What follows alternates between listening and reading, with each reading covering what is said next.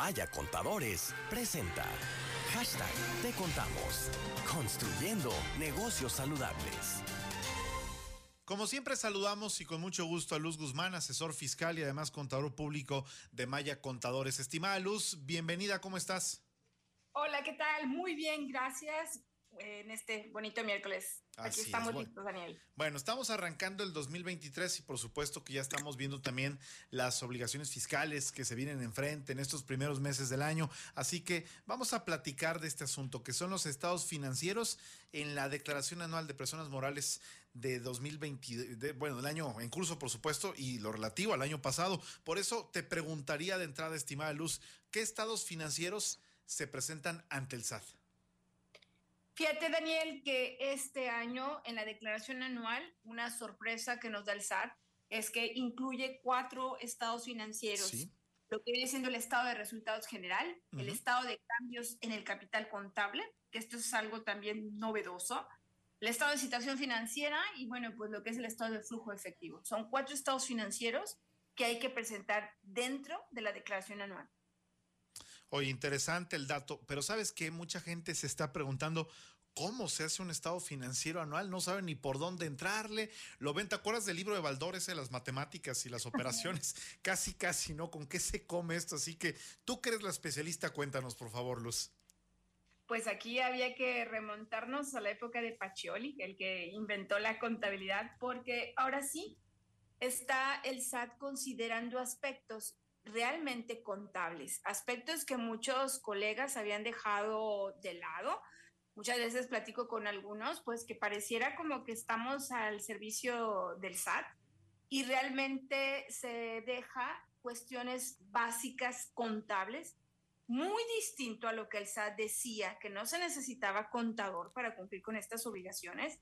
Déjame decirte que estos cuatro estados financieros, si no hay las bases de lo que es contabilidad y no solamente contabilidad, de las normas de información financiera, difícilmente se va a poder hacer un estado financiero. Sería difícil para mí explicarte en pocas palabras y sin gráficos cómo hacer un estado financiero. Lo que sí les puedo decir es de dónde se, se saca un estado financiero, ¿no?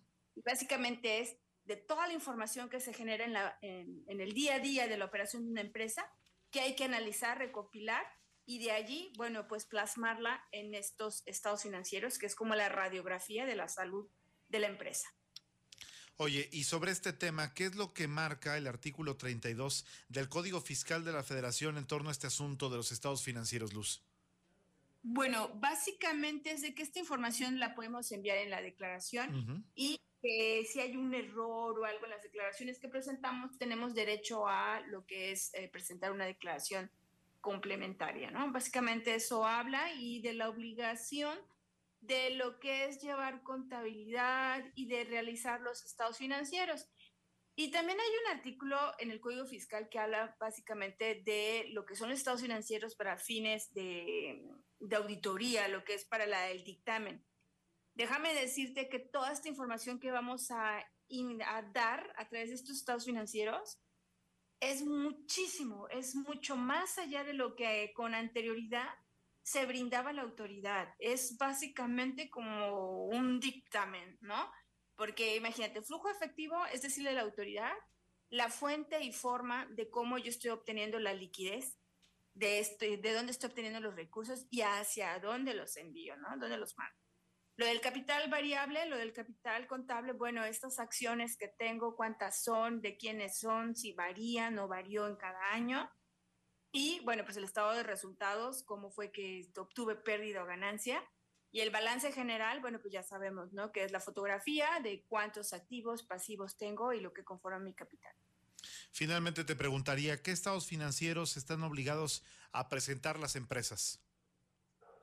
Estos cuatro que mencioné a partir de este año 2023 respecto a 2022 en lo que viene siendo la declaración anual de las personas morales. Estimada Luz, como siempre, muchísimas gracias. Por favor, recuérdanos en dónde te podemos localizar a ti y al gran equipo de Maya Contadores. Que bueno, ahora que me contabas cómo se hace un estado financiero anual, pues qué mejor que acudir a ustedes que son los especialistas.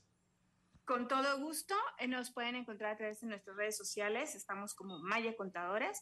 Igual forma, a través del correo electrónico, información arroba mayacontadores.com. Muchísimas gracias, Luz. Te mando un fuerte abrazo. Igualmente, bonito miércoles. Ya son las 2 de la tarde con 26 minutos. En Maya Contadores, hacemos algo más que consultar. Le damos soluciones efectivas que garantizan el crecimiento y la seguridad de su negocio. Información arroba mayacontadores.com. En Maya Contadores hacemos algo más que consultar. Le damos soluciones efectivas que garantizan el crecimiento y la seguridad de su negocio. Proveemos servicios de asesoría, registro contable, nóminas, auditoría en las áreas financieras, contables y fiscales en cualquier giro de negocio de forma personalizada. Tome un paso decisivo y lleve a su empresa al siguiente nivel. Querétaro arroba mayacontadores.com.